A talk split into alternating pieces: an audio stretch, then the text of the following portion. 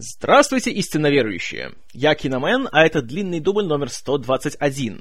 И сегодня, 3 июля 2012 года, знаменательный день, потому что сегодня ряд больших и не очень событий происходит. А, среди прочего, в Беларуси сегодня День независимости, у меня сегодня последний день отпуска, а еще сегодня день рождения празднует замечательный человек Line 5, которого я тщательно поздравляю, и без которого длинный дубль был бы однозначно не таким длинным, какой он сейчас. Поэтому от меня и, я уверен, от остальных истинно верующих, Line 5, Happy birthday, man! А еще сегодня 50-летие отмечает актер, продюсер и просто знаковая личность по имени Том Круз.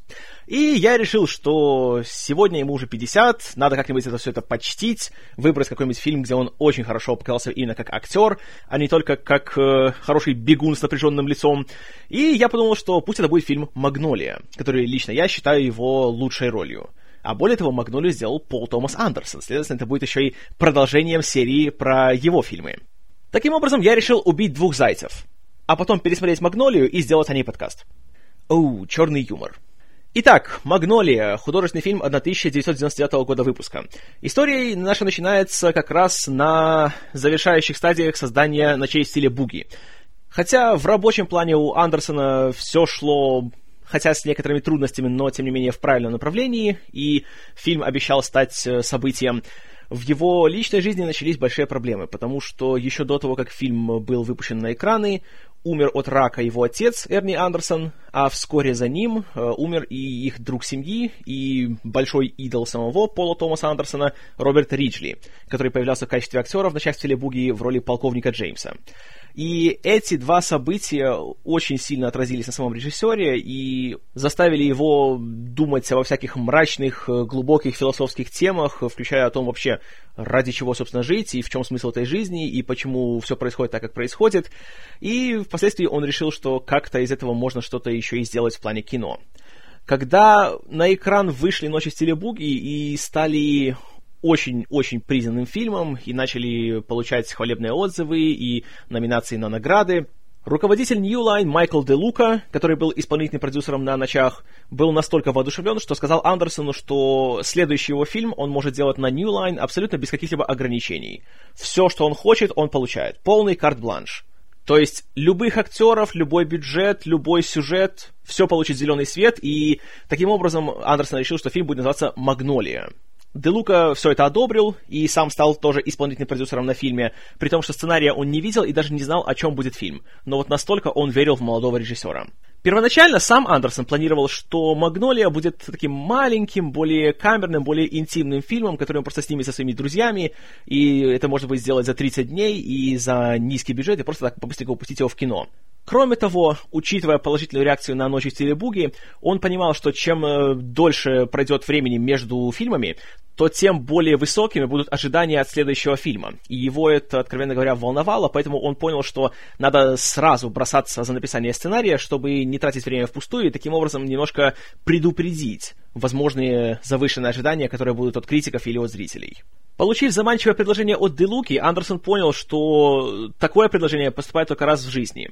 И он постепенно начал тогда развивать свою идею для Магнолии и понял, что это уже не будет маленький камерный фильм, а это будет такая большая эпическая история. Но на темы, на которые обычно эпические истории не снимаются. И то, что он задумал, получалось э, эпической, помпезной, пафосной, приватной драмой. При написании сценария, по собственному признанию, Андерсон просто использовал некоторые образы, которые приходили ему в голову, и хотел просто писать специально роли для своих друзей-актеров, чтобы таким образом с ними еще раз поработать и сделать им этакий вот подарок в виде работы.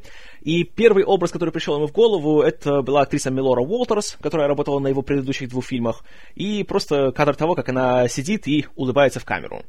Из этого он начал постепенно развивать ее персонажа, и вскоре к нему пришла мысль о том, что у нее есть отец, которого играет Филипп Бейкер Холл, и он представил сцену, где у них была какая-то большая конфронтация. И уже из этого дальше, дальше, дальше, вот так вот слой за слоем он начал э, расширять эту историю, расширять мир своего фильма. И, кроме того, начал туда включать свой личный опыт работы. Среди прочего, когда он еще был помоложе, и благодаря своему отцу он смог устроиться на телевидении, работать ассистентом на э, создании э, телевикторины для детей. И отсюда целый сегмент фильма происходит именно на съемках подобной программы. Кроме того, конечно же, Андерсон ставил в историю мотивы смерти, мотивы смертельных болезней, и от этого в фильме появилось два престарелых героя, которые умирают от рака. Телевизионный продюсер Эрл Партридж и телеведущий Джимми Гейтер. Что, разумеется, если немножко знать э, биографию Андерсона, то можно легко увидеть в этом э, параллели с Эрни Андерсоном и Робертом Риджли. Из всей этой идеи с телевикториной у Андерсона в голове родился персонаж по имени Вундеркинд Донни Смит, которого сыграл бы Уильям Эйч Мейси. И он специально написал эту роль для Мейси, потому что, как э, говорил Андерсон, э, ему казалось, что Мейси боялся играть таких вот сложных, очень эмоциональных персонажей, поэтому он специально написал для него роль, где потребовалось бы от него э, гораздо больше, чем он показывал раньше, и где ему реально пришлось бы оголить свою душу перед камерой. С другим своим другом, Джоном Си Райли, Андерсон придумал образ полицейского Джима Керринга, который э, является не то чтобы шибко умным человеком, но при этом человеком верующим, человеком доб- добропорядочным, благородным. И по просьбе Райли он ввел для Джима романтическую линию в фильм. Потому что Райли жаловался на то, что все роли, которые ему предлагали, это были, как правило, люди такие немножко полоумные, какие-нибудь извращенцы, какие-нибудь такие злодеи, и ему хотелось сыграть что-нибудь более жизненное, более приземленное и близкое ему. Например, вот как он встречает свою большую любовь и пытается как-то ее добиться. Роль медбрата Фила, который ухаживает за умирающим Эрлом, Андерсон написал специально для своего другого друга Филиппа Симура Хоффмана. И он специально хотел сделать для него такую хорошую, такую чистую, простую роль, где он не играл бы какого-нибудь э, мерзкого извращенца. Потому что на тот момент как-то вот Хоффману не предлагали красивые, простые, чистые роли. Роль жены Эрла Линды, которая не справляется с психической нагрузкой от предстоящей смерти своего мужа и которая предается фармацевтической наркомании, также была написана специально для другой, хорошей знакомой Андерсона Джулианны Мур. Ну и ко всему прочему, в качестве одолжения в эпизодах фильма появились, опять же, Томас Джейн в роли молодого Джимми Гейтера, которого можно увидеть буквально на 3 секунды в фильме, Альфред Молина, который появляется в одной сцене в роли начальника Донни Смита, а также иллюзионист и актер Рики Джей, который в «Ночах в стиле буги» играл оператора, а здесь он играет э, одного из коллег по работе Джимми Гейтера, а также выступает в фильме в качестве закадрового рассказчика. Сценарий «Магнолии» Андерсон писал на протяжении 8 месяцев с конца 97-го где-то по лето 98-го. Однако, как он говорит, большую часть сценария он написал за последние две недели, когда находился в штате Вермонт, в небольшом домике посреди леса, который ему предоставил Уильям Эйч Мейси. И эти две недели он э, постоянно сидел и писал сценарий, потому что, как он говорит, он случайно увидел, что где-то на улице возле дома ползает змея, и она его настолько испугала, что он просто боялся выйти из дома. И поэтому он переключил всю свою энергию в написание сценария.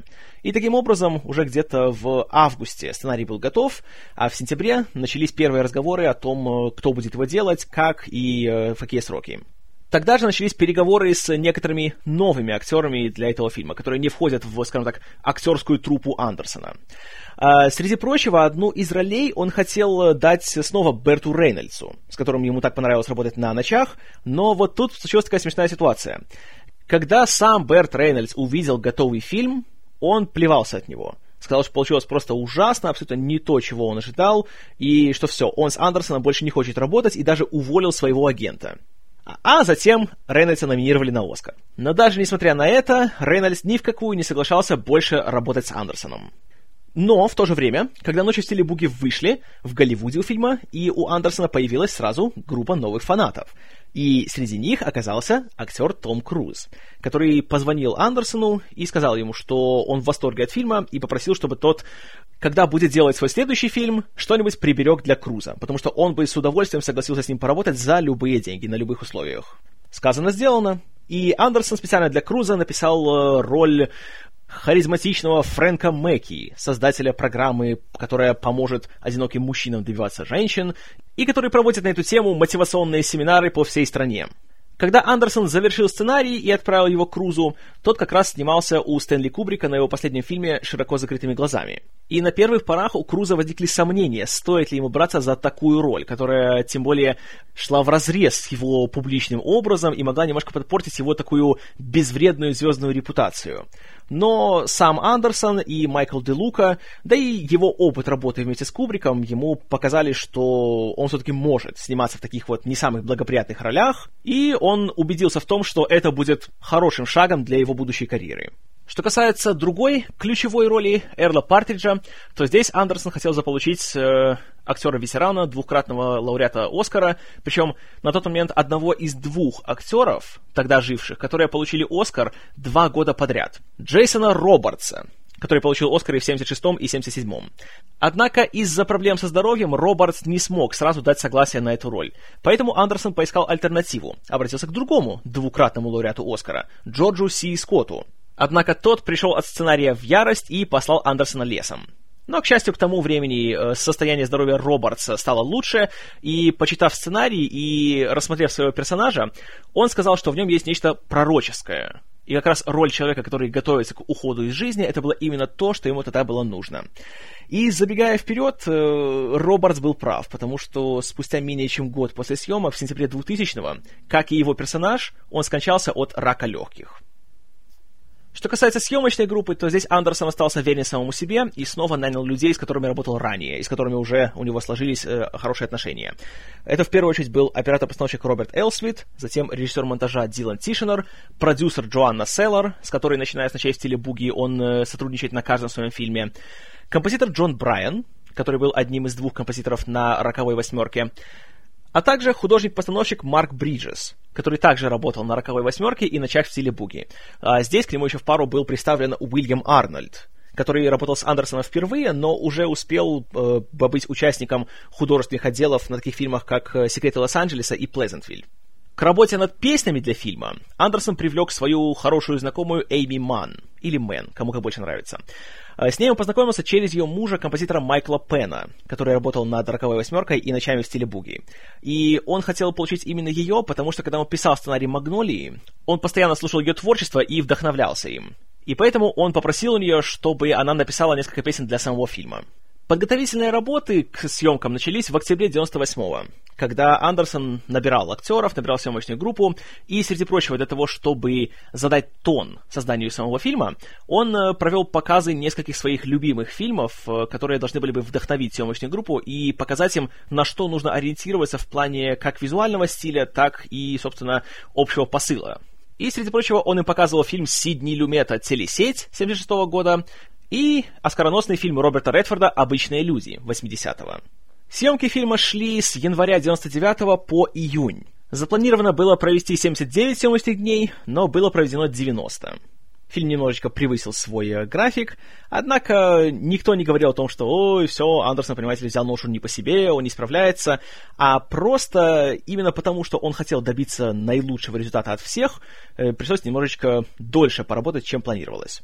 Тем не менее, э, никто с New Line никаких препятствий ему не создавал, он имел право окончательного монтажа, и когда фильм был уже завершен, и когда шел монтаж и подготовка к выходу, Андерсон лично отвечал за всю кампанию по маркетингу. И в том числе он э, сам был дизайнером рекламной афиши фильма, и он э, лично смонтировал все трейлеры для «Магнолии». И тут, правда, есть такие истории о том, что у него были некоторые проблемы с руководством New Line, потому что те хотели больше акцентировать участие Тома Круза в фильме, а он же хотел наоборот, сделать его частью э, целого и как-то так не выпячивать его. Поэтому всегда старался поставить его подальше. В конце концов, Андерсон победил в этом споре, но впоследствии, когда уже он говорил об этом в интервью спустя пару лет, он говорит, что все-таки э, надо было ему немножко быть повежливее, полегче и потактичнее. А он тогда еще, по собственному признанию, довольно резко себя со всеми вел, и не только даже на своей работе. Например, есть такой пресловутый случай, когда он давал интервью журналу Rolling Stone, и случайно зашла речь о том, что он посмотрел недавно, и он вспомнил фильм «Бойцовский клуб», который выходил в один год с Магнолией. И он сказал, что он от фильма плевался и ушел с него после первого получаса, потому что его абсолютно выбесило то, что Финчер в этом фильме решил шутить на тему рака. А для Андерсона это была настолько близкая тема, что он такого не принимал. Но по прошествии некоторого количества времени Андерсон понял, что все-таки он тут перегнул палку и даже написал э, письмо с извинениями Финчеру и признался, что из-за того, что вот он настолько был загружен всей вот этой ситуацией с раком и со смертью его близких, то он, по собственному признанию, потерял свое чувство юмора. Однако на «Магнолии» и на том, как фильм вышел, как он был принят, это сильно не сказалось. И когда фильм вышел в прокат на Рождество 99-го, собрал он по большей части хвалебные отзывы. В особенности, опять все хвалили его режиссуру, э, в чуть меньшей степени его сценарий, потому что был один момент ближе к финалу, о котором я еще поговорю, который вызвал много разногласий, и кто-то был в восторге, кто-то плевался от него. И, кроме того, все очень-очень хвалили актерские работы. В частности, Тома Круза который за эту роль был номинирован и получил себе «Золотой глобус», как лучший исполнитель роли второго плана, и многие даже стали ему прочить Оскар за эту роль. В прокате фильм прошел э, неплохо, но и не особенно хорошо. При бюджете в 37 миллионов долларов по всему миру он собрал 48 где-то 25 в США и еще где-то 22-23 в остальном мире. То есть не провал, но и не хит. Но здесь куда важнее было как раз э, признание фильма и реакция на него критиков, чем массового зрителя. А реакция была очень даже положительная, и в феврале 2000 года за «Магнолию» Андерсон получил главный приз Берлинского кинофестиваля «Золотого медведя». Кроме того, э, «Магнолия» попала в списки 10 лучших фильмов 99-го у более чем 80 ведущих кинокритиков США. И разговоры о том, что фильм будет выдвинут на «Оскар», становились все громче и все распространеннее. Э, в том же феврале, когда были оглашены номинации на «Оскар», то «Магнолии» достались три. За лучший оригинальный сценарий сам Андерсон, за лучшую мужскую роль второго плана Том Круз, а также за лучшую оригинальную песню «Save Me» от Эйми Ман. Однако на самой церемонии Магнолию прокатили, и во всех трех номинациях фильм проиграл. Лучшей песней была признана «You'll Be In My Heart» от Фила Коллинза для диснеевского Тарзана. Лучшим оригинальным сценарием был признан э, текст Алана Бола к «Красоте по-американски», а лучшим актером второго плана стал Майкл Кейн за «Правила виноделов». И как и в прошлый раз, я считаю, что тот факт, что Андерсона не выдвинули на номинации «Лучшая режиссура» или «Лучший фильм года», это просто издевательство как и то, что Тома Круза не оценили. Потому что, знаете, да, я люблю Майкла Кейна, я только за то, что у него теперь есть два Оскара, а не один. Но правила виноделов. Вообще, кто-нибудь помнит этот фильм? Сколько раз вы вообще его пересматривали или вообще смотрели ли вы его когда-нибудь? А фильм получил кучу номинаций. Среди прочего, благодаря э, стараниям его исполнительного продюсера Харви Вайнштейна, и фильм был номинирован как на лучший фильм, на лучшую режиссуру, и получил еще награду за лучший адаптированный сценарий, а «Магнолия» нет. А на мой взгляд, должна была. Этот фильм впервые я посмотрел, когда мне было 12. Как раз тогда его показывали по одному сателлитарному каналу. И несмотря на то, что в то время, конечно же, я не увлекался трехчасовыми большими такими камерными драмами, и по мере просмотра у меня, конечно, возникало желание нажать на кнопку промотки, чтобы посмотреть, что будет дальше, а не слушать этот гигантский заунывный монолог умирающего старика, фильм все равно оставил большое впечатление вот что-то в нем такое было, какая-то такая энергия, какой-то такой вот, не знаю, какая-то такая сила из него просто выходила, и она чувствовалась во всем. И в очень такой приближенной к реальности актерской игре, и в этих диалогах, которые друг друга сбивали, которые говорили не таким, знаете, чистым таким киношным языком, а зачастую многие реплики произносились вообще почти шепотом и работа оператора и монтажера тоже, с одной стороны, такая очень быстрая, такая динамичная, камера все время подвижна, она не стоит на одном месте, и в некоторых сценах в то же время, она, наоборот, она стоит, она почти статичная, и она фокусируется вот на таких мельчайших самых подробностях, которые я думаю, что надо ли это делать? Вот зачем это все? Вот так вот затягивать еще дальше и дальше и дальше. Но в то же время оторваться от экрана было безумно трудно. И что, наверное, больше всего меня впечатлило в фильме, это его первые 10 минут. Первые 10 минут Магнолии нужно использовать во всех учебных курсах по кинематографу, по написанию сценариев, по режиссуре, по повествованию, по чем угодно. Потрясающе, просто как за 10 минут экранного времени Андерсон нам, в принципе, выкладывает всю мораль фильма и знакомит нас с каждым из, э, в данном случае, девяти главных героев фильма, и делает это так быстро, так экономно, так очень э, оригинально, как визуально, так и с точки зрения звукорежиссуры здесь, и использования музыки, и использования песни Эйми Ман. И смотришь, и просто реально дух захватывает. Хотя в то же время ничего такого супер захватывающего в фильме не происходит. И мы просто видим такие бытовушные подробности жизни каждого из главных героев. Но это все вот так вот как-то подано, что не может не впечатлить. В последующие годы, когда я пересматривал фильм, то впечатление становилось все лучше с каждым разом. И теперь, когда я его смотрю, я уже даже не вспоминаю то, что он идет три часа, и то, что в нем есть такие медленные и в теории скучные сцены, как-то об этом все забываешь. И теперь, когда смотришь фильм, то реально очень трудно оторваться.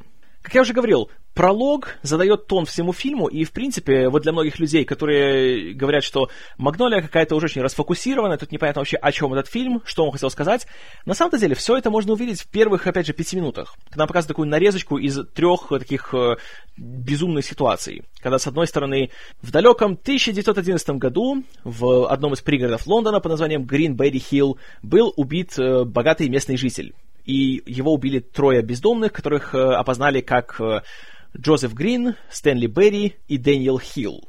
Грин, Берри, Хилл. И хотелось бы считать, что это просто совпадение. И, кстати, этого последнего человека, Дэниела Хилла, играет Нил Флинн, будущий уборщик из клиники. А е. Затем нам показывают вторую историю, которая происходит уже в 83-м году вроде, э, в городе Рино, что, кстати, Невада, и рассказывает об инциденте, когда во время тушения лесного пожара был использован самолет, который э, выливал гигантское количество воды на лес, и оказалось, среди прочего, что он случайно подцепил в озере водолаза и водолаз э, скончался между озером и деревом, на котором его потом нашли, и оказалось, что этим водолазом был местный крупье из казино по имени Делмер Дерриен, которого играет комедиант Паттон Озвальд, а ей еще раз. И мы узнаем, что двумя днями ранее у него на работе случился конфликт с одним из постоянных клиентов по имени Крейг Хэнсон, который э, был разведенным отцом и алкоголиком, и пилотом этого самого самолета, который впоследствии поднял Дерриана из озера и таким образом его убил. И из-за гигантского чувства вины Хэнсон в конечном итоге покончил с собой. И уже здесь, в этих вот даже сценах, поражает все, как сами истории, так и способ их подачи. Например, история, которая происходит в начале 20 века в Лондоне, она показана в такой квадратной картинке, в черно-белой, такой немножко мерцающей, и это не стилизация. Эту сцену на самом деле сняли с помощью камеры тех времен, которую надо было вручную крутить, чтобы э, снимать кадры. И поэтому получается вот такой вот именно эффект. А то, что происходит здесь, в этой сцене, вот в Рино, поразительно такие монтажно-режиссерские такие приемчики. Типа того, что рассказчик нам говорит, что всего двумя днями ранее, и мы видим, как Хэнсон сидит за столом, и он поднимает два пальца вверх, и говорит, что ему нужна карта 2, а Дерриен выкладывает карту 8. И тогда начинается у них драка и все остальное. Кстати, сразу забегая вперед, цифры 2 и 8 имеют очень-очень важное значение для этого сюжета. Почему, э, объясню чуть позже. И затем нам рассказывают третью историю, которая была представлена на банкете, который был э, созван американской организацией судмедэкспертов, и она рассказывает о поразительной городской легенде, о том, как был молодой человек по имени Сидни Беринджер, который решил покончить с собой, э, сбросившись э, с верхнего этажа здания, в котором он жил. Но пока он падал, из одного из окон этого здания прогремел выстрел из ружья, который попал в него и таким образом его убил. А в то же время, если бы этого не случилось, он бы упал на страховочную сеть, которую натянули э, мойщики окон, которые должны были работать на здании. А впоследствии оказалось, что выстрел был сделан из самой квартиры Сидни в которой ругались его родители Фэй и Артур. И это было частой их привычкой, и зачастую доходило до того, что кто-либо кому-либо угрожал с помощью огнестрельного оружия. Однако они его никогда не заряжали. И как мы узнаем, Сидни сам зарядил это ружье накануне, потому что он хотел, чтобы родители друг друга поубивали. А в результате злого случая получилось так, что его убила родная мать, и он сам был соучастником собственной смерти. И, как говорит рассказчик, Хотелось бы считать, что это просто совпадение, но этого не может быть. Это не просто один из таких вот случаев. И такие странные вещи происходят постоянно. И затем, на протяжении последующих трех часов, мы смотрим практически такую же историю, которая происходит уже в наше время, в Лос-Анджелесе, в районе под названием Долина Сан-Фернандо. И здесь уже у нас есть 9 действующих лиц которые связаны друг с другом или родственными связями, или профессиональными, или просто по воле случая, но сами они или не признают это, или просто не знают об этом. И тем более не знают о том, как они влияют на жизнь друг друга. И вот что поразительно. Каждая из историй этих девяти людей сама по себе интересна, проработана до мельчайших подробностей, и нет ни одного героя, который кажется нам вот просто какой-то выдумкой режиссера или какой-то ходячей карикатурой. Они все выглядят, ведут себя и говорят как живые люди. Но кроме того, когда все они друг с другом оказываются связаны, и все это складывается в одну большую картину, это никогда не выглядит притянуто за уши или как-то искусственно, потому что вот надо было, чтобы они все были связаны, поэтому вот так мы их всех связали. Это все всегда кажется таким естественным и абсолютно органичным и ожидаемым. непредсказуемым, но ожидаемым. И вот это, конечно, знаете, редчайшее достижение. И то, что Андерсон все это сделал, когда ему было на момент съемок всего 29 лет, то знаете, товарищи, хо-хо-хо, дай бог каждому вот так вот уметь написать такую историю, а затем так ее поставить. А поставлена она, опять же, как я говорил, захватывающе. Несмотря на то, что это просто такая обычная повседневная драма здесь происходит. И каждая сцена бьет в цель. Все актеры, абсолютно все, без исключения, неважно, появляются ли они на целые сцены по 40 минут, или же они промелькают в кадре на 3 секунды, все справляются на отлично. И что касается, опять же, Оскаров, Том Круз, во-первых, должен был выиграть, потому что как он здесь реально вот выкладывается, как он, по сути, разрушает свой вот этот звездный образ и показывает нам, на самом деле, что он еще и умеет играть. Он реально талантливый актер. И просто ему нужен режиссер, который этот талант сможет как-то задействовать. Потому что есть такие режиссеры. Вот, как, допустим, Барри Левинсон был в там, «Человеке дождя», как Оливер Стоун в «Рожденном 4 июля», и вот Пол Томас Андерсон в «Магнолии». И, не побоюсь этого слова, это лучшая его роль. И поразительно то, что в один год с ним вышел бойцовский клуб, в котором, по сути, то же самое делал Брэд Питт тоже был человек, который, по сути, был только кумиром девочек-подростков и особенно серьезным актером не считался, ну, за редким исключением. И здесь вот так вот грандиозно прошелся по своему этому вот образу и разбил его в дребезги, но при этом не пострадал, а наоборот, только заставил всех по-новому на него посмотреть и зауважать его. И, скажем честно, он играет просто потрясающе. Но и все остальные не отстают ни на шаг. И здесь как раз вот для таких случаев на многих кинофестивалях есть награды за лучший актерский ансамбль. И здесь Магнолии нужно было дать именно такую награду. Потому что все, все до единого, Джон Си Райли, Филипп Симур Хоффман, Филипп Бейкер Холл, Джейсон Робартс, Джулиана Мур, Милора Уолтерс, все, ну так хорошо играют, что просто диву даешься. И задаешься вопросом, почему я больше не вижу этих людей в большом кино? Почему им больше никто не дает такие вот важные главные роли?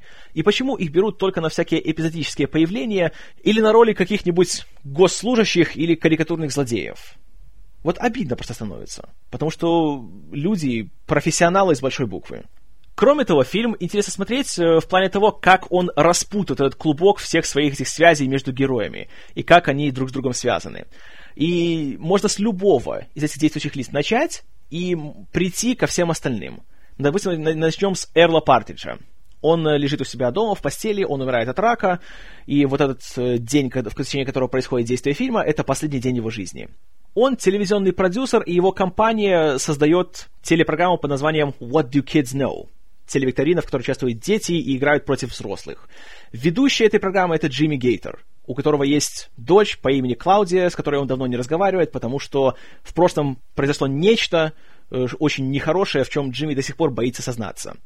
Клаудия в то же время ведет саморазрушительный образ жизни, она наркоманка, она постоянно вступает в случайные половые связи со всякими незнакомцами, и в один прекрасный день, вот именно в этот день, к ней в дверь по вызову стучится офицер полиции Джим Керринг, который играет Джон Си Райли. Потому что соседи жалуются на то, что она слишком громко играет музыку между Джимом и Клаудией мгновенно вспыхивает какая-то такая искра, и он набирается смелости, чтобы пригласить ее на ужин.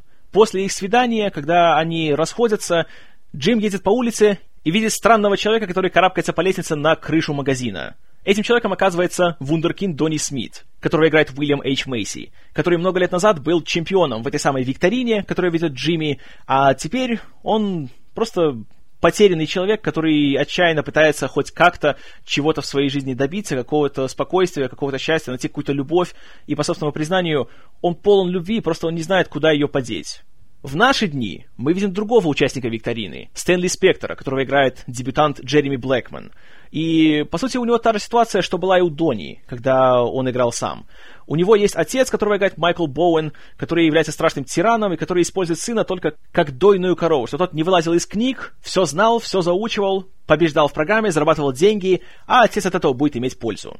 В этот же день в Лос-Анджелесе дает один из своих семинаров Фрэнк Ти Джей Мэкки, которого играет Том Круз, и который, оказывается, является сыном Эрла Партриджа, которого отец бросил, когда ему было 14. И именно его отчаянно пытается найти медбрат Фил, который ухаживает за Эрлом. И в течение одного дня все эти линии пересекаются, все они меняют друг друга и зачастую сами об этом даже не подозревают. И кроме того, интересно, как э, некоторые линии являются зеркальными отражениями друг друга.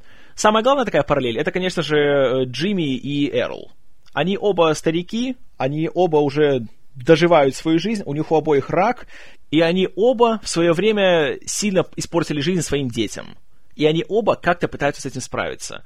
Эрл, лежа в своей постели и едва связывая слова, раскаивается о том, как он бросил своего сына Джека, который впоследствии принял имя Фрэнк. И он просит Фила, чтобы тот его нашел. Он хочет в последние свои моменты наконец-то искупить свои грехи и просто извиниться перед своим потомком. Что Фил и делает. И вот, кстати, вот эта вот сцена, когда Фил в исполнении Хоффмана отчаянно ищет всякие способы, как выйти на него, как к нему приходит идея купить кучу порно-журналов, потому что там есть объявление о Фрэнке и о его семинаре, и о всей этой его системе, и он звонит в эту службу, и он отчаянно просит у консультанта по телефону, который занимается только заказами всяких там его этих э, аудиокурсов, и он просит, чтобы тот как-то помог ему, чтобы связал его с кем-то другим. Вот эти сцены есть что-то такое безумно красивое и трогательное, и что-то такое благородное, как человек, который на самом деле, он должен просто ухаживать за Эрлом, просто как-никак поддерживать его в последние его дни. Но здесь он реально прилагает усилия к тому, чтобы помочь этому человеку, чтобы сделать ему не только физически лучше, но еще и морально, как-то ему помочь обрести покой. И эти сцены просто великолепные. И то, сколько он в это вкладывает усилий, и как он часами сидит э, на телефонных линиях, пока его заставляют ждать. И вот это просто, знаете, невероятно вот такие вдохновляющие сцены и просто поразительные. говорят, что хотя этот мир полон всякой гадости и всяких нехороших людей, все еще есть некое благородие и некое добро. В случае с Джимми ситуация почти такая же, только у него как раз гораздо легче все получается, потому что он все еще может ходить, он может говорить, и все, что он должен сделать, это просто приехать к своей дочери, попросить у нее прощения за то, что он с ней сделал, когда она была помоложе. Потому что то, что он с ней сделал, это, это да. Но когда он уже под конец дня приезжает домой, после того, как он потерял сознание во время съемок своей программы, и жена спрашивает его, почему он с Клаудией уже столько лет не может никак общаться, он говорит, что Клаудия почему-то придумала себе, что когда она была ребенком, он ее домогался и совершал с ней всякие нехорошие вещи. И даже сейчас, в такой ситуации, когда он полностью слаб, когда он полностью уязвим, и он даже сам понимает, что ему уже недолго осталось жить, даже сейчас он отказывается признаться в своих злодеяниях. Даже теперь у него не хватает смелости и совести признаться и раскаяться в своих прегрешениях. Хотя ему это было бы сделать гораздо легче, чем Эрлу. Но в то же время мы видим, как вот эти две ситуации идут в разных направлениях. И когда, наконец-таки, Фил почти чудом добивается Джека, или Фрэнка, если хотите, и тот приезжает к нему домой, то мы видим, что хотя Эрл уже почти без сознания в тот момент, но как-никак наступает некое примирение. И когда уже к концу фильма все-таки уже начинается этот э, пресловутый дождь, о котором я еще поговорю, и мы видим, где находится Эрл, где находится Джимми, и мы видим два разных абсолютно исхода. Эрл нашел в себе силы покаяться, он нашел в себе силы, по крайней мере, попытаться извиниться перед своим сыном. И он умер в тишине, в спокойствии, в окружении людей, которые ему дороги. Своего родного сына и своего суррогатного сына. Потому что Фила можно со всей уверенностью так назвать. А Джимми, потому что он остался непреклонен в своей как бы уверенности, своей как бы безгрешности, он остается один. Его бросают все и он уже собирается даже покончить с собой, но и тут судьба даже не дает ему это сделать нормально. И благодаря вот этому самому адскому дождю, одна из лягушек, которые начинают сотнями тысяч падать с неба, падает на него как раз в тот момент, когда он собирается уже выстрелить себе в голову, он падает и стреляет в телевизор, который загорается, и нам дают понять, что в доме начинается пожар, но потому что Джимми уже лежит на полу, и он слабый, он не может выбраться. И смерть его наступает медленно и мучительно. Мы ее не видим, но мы понимаем, что происходит. Возвращаясь к сцене, когда Фрэнк приезжает к Эрлу, вот этот вот момент, когда он почти ничего не говоря, подходит, садится возле его кровати, и вот то, как за вот эти вот пару минут в одном таком большом дубле, с одного ракурса, без какого-либо движения, без какого-либо почти монтажа, вот посмотрите на лицо Круза и как, сколько эмоций через него проходит, как видно, что он сам с собой борется, и вот это, честное слово, я до этого нигде не видел его таким, и с тех пор нигде его таким не видел. И я сомневаюсь, что когда-либо он еще сможет достичь вот такого уровня актерской игры в любом из своих фильмов. Это просто потрясающе.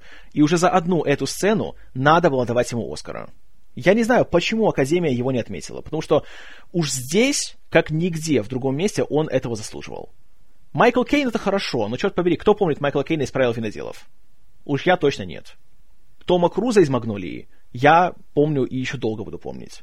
Великолепнейшая работа, тончайшая, профессиональнейшая и, самое главное, никакого самолюбования, никакой жалости к себе. Он абсолютно не стесняется сделать Фрэнка отвратительным персонажем, страшным женоненавистником, показушником, нарциссом. И эти сцены, когда он выступает на сцене со своим этим безумно женоненавистическим монологом в своем семинаре, когда у него берет интервью журналистка Гвеновер, которая играет Эйприл Грейс, и то, как постепенно она спокойно, так методично, задавая просто некоторые вопросы, разрушает весь его этот самоуверенный фасад, и вот смотреть, как казалось бы, он такой, знаете, непоколебимый, такой непробиваемый, он такой, такой знаете, улыбается своей этой Том Крузовской улыбкой, и как она постепенно начинает сползать у него с лица, и когда начинается хмурящийся Том Круз. Но в какой-нибудь «Миссии невыполнимой 4» это смотрится фальшиво и наигранно, потому что там он думает, что он сам себе режиссер. Здесь у него есть режиссер Пол Томас Андерсон, который знает, как добиться от него правдоподобной, убедительной актерской игры. И смотреть за этим — это просто неописуемо, товарищи. И уже ради Тома Круза Магнолию вы просто обязаны посмотреть. Особенно те, кто его терпеть не может и кто считает его ужасным актером. Увидите, что он может быть великолепным актером. Просто ему нужен хороший режиссер. И здесь как раз такой режиссер у него есть. Чем еще хороша Магнолия, так это тем, что вроде бы все сюжетные линии похожи друг на друга, и в, в каждой из них каждый герой ищет э, какое-то свое счастье, какое-то покоя в своей жизни, ищет любовь, ищет понимание, ищет какой-то смысл. Но при этом они все смотрятся как-то по-разному. И каждая из них при этом одинаково убедительна. Мне очень нравится линия вундеркинда Донни Смита, которая играет Мэйси. Душераздирающая история человека, который ощутил, что такое буквально горе от ума которого причем эксплуатировали его собственные родители. Мы не знаем подробности того, что между ними происходило, но можно догадаться, что пока он приносил деньги, им пользовались. Когда он перестал их приносить, его просто выбросили. И теперь он один, теперь он просто такой поломанный человек, и он просто даже не знает, что сделать со своей жизнью. И он отчаянно хочет как-то добиться какой-то заботы, какой-то любви.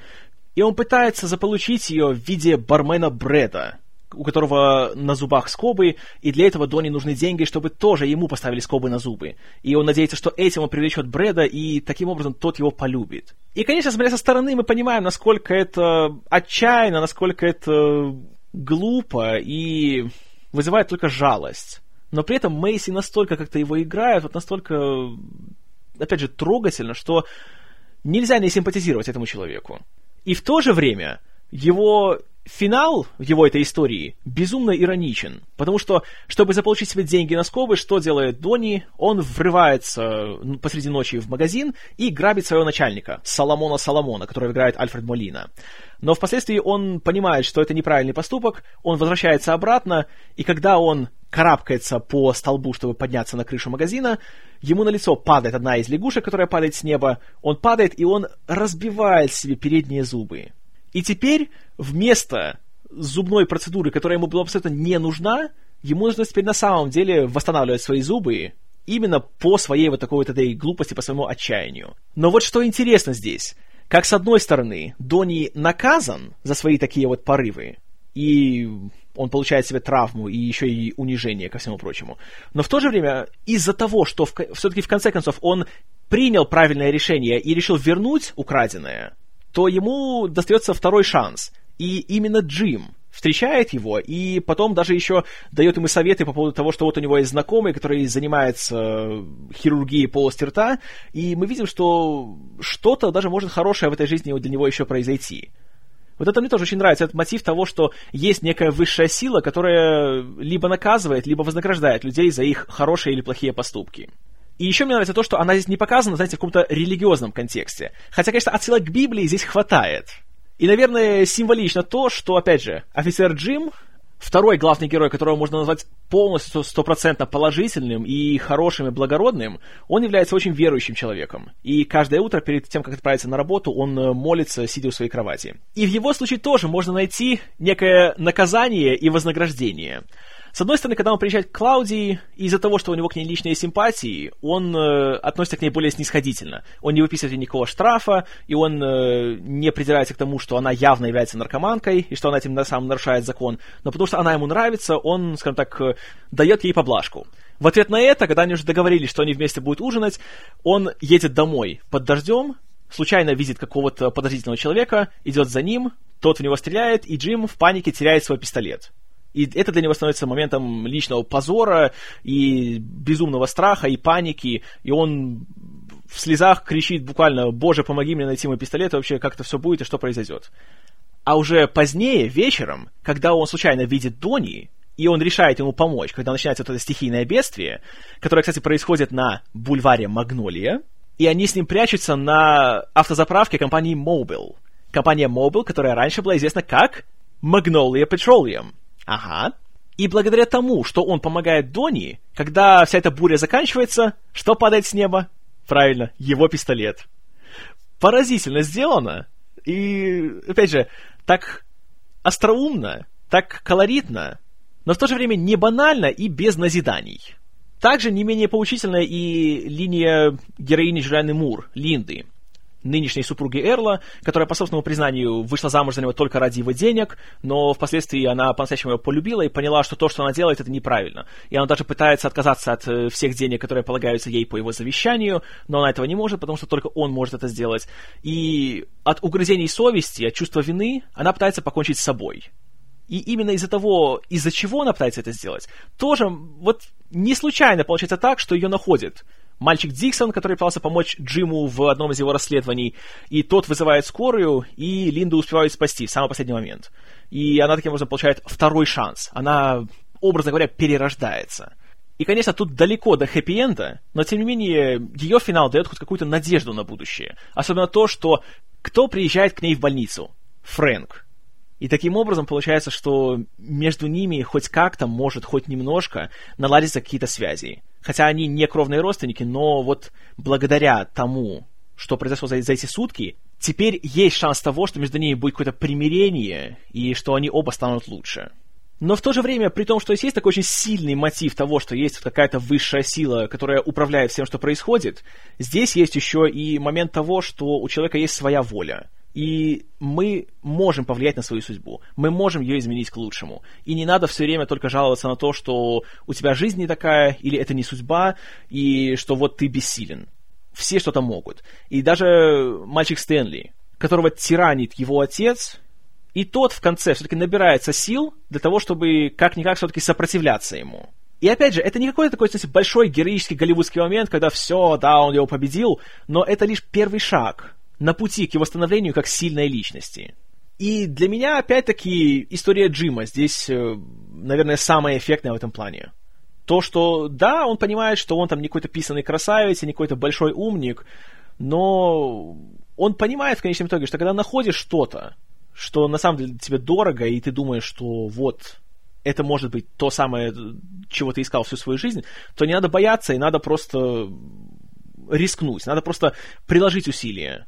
И в конце, последняя сцена, это когда Джим приезжает к Клаудии, которая вроде бросила его за ужином, потому что она настолько в себе не уверена, у нее настолько какая-то закомплексованность, какая-то нелюбовь не к себе, но для него это, это не помеха, это его не останавливает. И его вот этот монолог, практически сказанный шепотом, о том, что он считает, что она на самом деле прекрасный, красивый человек, и он просто так вот не даст ей просто уйти из своей жизни, это, в принципе, вот это для меня это вся мораль фильма. О том, что да, жизнь бывает трудной, да, бывают преграды, да, бывает такая вещь, даже как судьба, какие-то некие высшие силы, но в конечном итоге это твоя жизнь, и только ты в ней хозяин. И ты принимаешь решение, ты делаешь выбор, и ты за него отвечаешь. И вот эта финальная сцена, она просто... Она меня рвет на части каждый раз, когда я смотрю этот фильм. И вот этот, опять же, очень такой длинный, почти статичный кадр, когда Джим сидит спиной к камере, и камера так понемножечку приближается к лицу Клаудии, которая все время так вот куда-то смотрит вдаль, и глаза у нее начинают слезиться постепенно.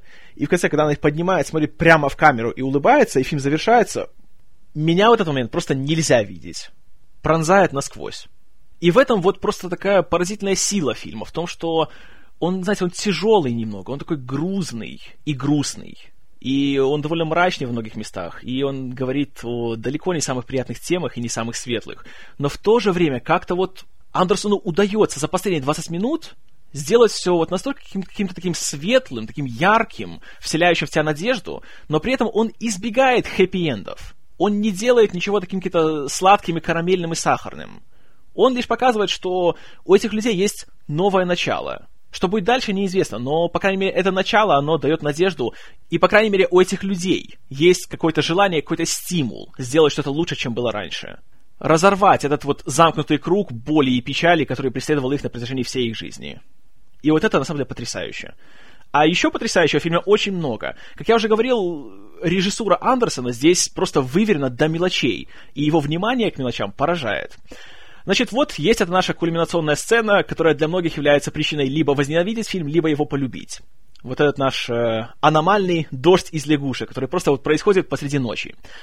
И все говорят, что это появляется абсолютно из ниоткуда, это неестественно, это просто отчаянный ход э, человека, который не может найти нормальный финал.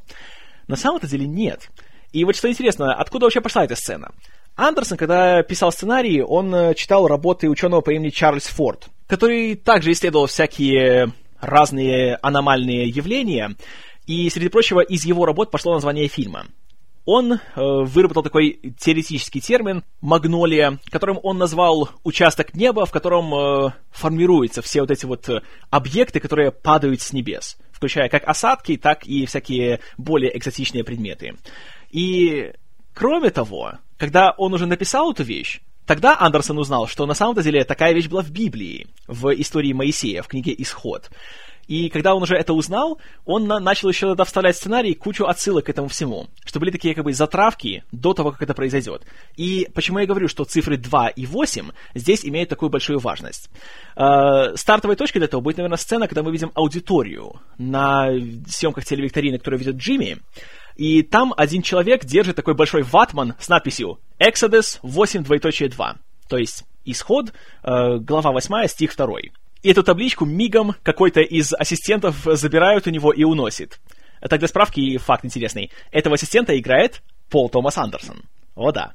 И кроме того, на съемках можно увидеть еще одного режиссера, который пальцами показывает обратный отсчет перед съемками, и его играет Кларк Грег, будущий агент Колсон из «Мстителей».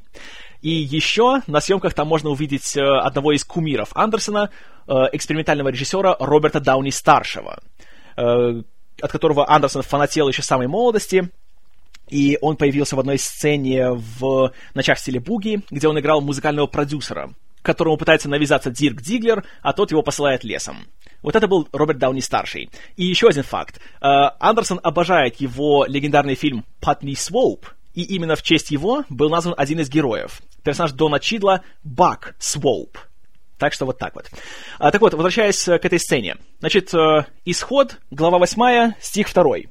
Тут, позвольте, я вам зачитаю пару стихов из этой главы. Итак, исход, глава 8. «И сказал Господь Моисею, пойди к фараону и скажи ему, так говорит Господь, отпусти народ мой, чтобы он совершил мне служение. Если же ты не согласишься отпустить, то вот, я поражаю всю область твою жабами, и воскрешит река жабами, и они выйдут и пойдут в дом твой, и в спальню твою, и на постель твою, и в дома рабов твоих, и народа твоего, и в печи твои, и в квашни твои, и на тебя, и на народ твой, и на всех рабов твоих взойдут жабы. И на протяжении всего фильма, если так внимательно посмотреть, можно найти разные комбинации цифр 8 и 2. Начиная вот с того пролога, когда мы видим, э, как э, клиент в казино требует, чтобы ему была цифра 2, а выпадает карта с цифрой 8. Или, допустим, вот этот ужин э, судмедэкспертов, на котором рассказывается история Сидни Беринджера, он происходит в 8 часов 20 минут. 8, двоеточие 2, 0. И по фильму есть несколько десятков таких вот маленьких намеков, которые сразу в глаза не бросаются, но если так вот немножко вдуматься и поискать, все это можно найти. Равно как и такой элемент, что почти во всех жилых помещениях, которые мы видим в фильме, есть картины цветов. Каких цветов? Правильно, магнолий. И кроме того, как я уже говорил, э, определенные очень важные события фильма происходят на улице под названием Бульвар Магнолия, что находится в Лос-Анджелесе. И вот опять-таки, это вещи, которые не обязательно знать, чтобы получить удовольствие от фильма. Но когда немножко задаться целью и поискать их, то просто поражаешься, вот насколько Андерсон, вот какая у него есть способность все эти вещи сначала найти, придумать, связать друг с другом, вот так вот переплести, сделать из них единое целое, и при этом еще и настолько все качественно сделать. В 29 лет. Поэтому я просто преклоняюсь перед его способностями, и это гениальный человек. И этим фильмом он это доказал. Сам Андерсон считает, что «Магнолия» — это вообще лучший фильм во всей его фильмографии. Я не могу не согласиться. Я обожаю этот фильм. С каждым разом я и люблю его все больше. Это настоящий шедевр. И то, что его даже не номинировали на «Оскар», это просто издевательство. И это очередной аргумент в пользу того, что академики понятия не имеют, что такое хорошее кино. Хотя, конечно, для справедливости нужно отметить, что 99-й год, как я уже говорил, был очень трудным в плане выбора чего-то одного хорошего. Потому что в тот год вышли уже, как я говорил, «Красота по-американски», «Быть Джоном Малковичем», «Бойцовский клуб», «Матрица», «История игрушек 2», «Три короля», «Англичанин», куча фильмов, которые, к сожалению, так и не получили того признания, которое заслуживали.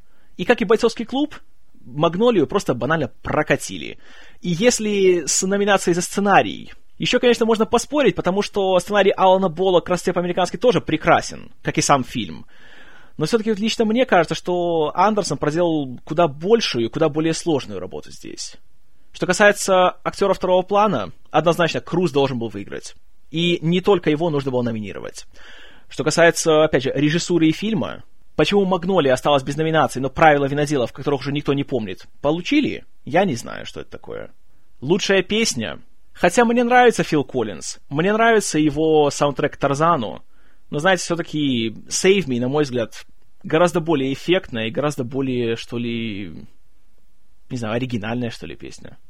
Да и то, как она использована в фильме, гораздо более изобретательно как-то более эффектно. И, конечно, еще одна сцена, которую я забыл упомянуть, это момент, когда фильм как бы останавливается на месте, чтобы немножко передохнуть, и как все герои одновременно, кто-то слышит по радио, кто-то просто так вот начинает ее петь, поют песню Эйми Ман «Wise Up». Поразительная сцена. Просто поразительная. И это еще одна из многих-многих причин посмотреть этот фильм. Но что касается Андерсона и наград, что ж, ему пока что всего 42, я думаю, что его награда еще впереди, поэтому еще рано отчаиваться. Ну а фильм «Магнолия» я, как вы уже догадались, рекомендую всем и каждому. Очень горячо рекомендую. Смотрите обязательно. А что вы о нем думаете, пожалуйста, пишите мне в комментарии. Буду очень рад почитать. И не забывайте, что у нас скоро в 130-м выпуске будет следующая обратная связь, поэтому если у вас есть какие-то аудио-вопросы, шлите их на имейл, который вы найдете в шоу-нотах. Ну а до следующего раза, спасибо за внимание. С вами был Киномен. И спустя несколько лет тот симпатичный молодой человек, которого все звали королем, ну, он спел слишком много песен, получил сердечный приступ. Наверное, трудно быть королем.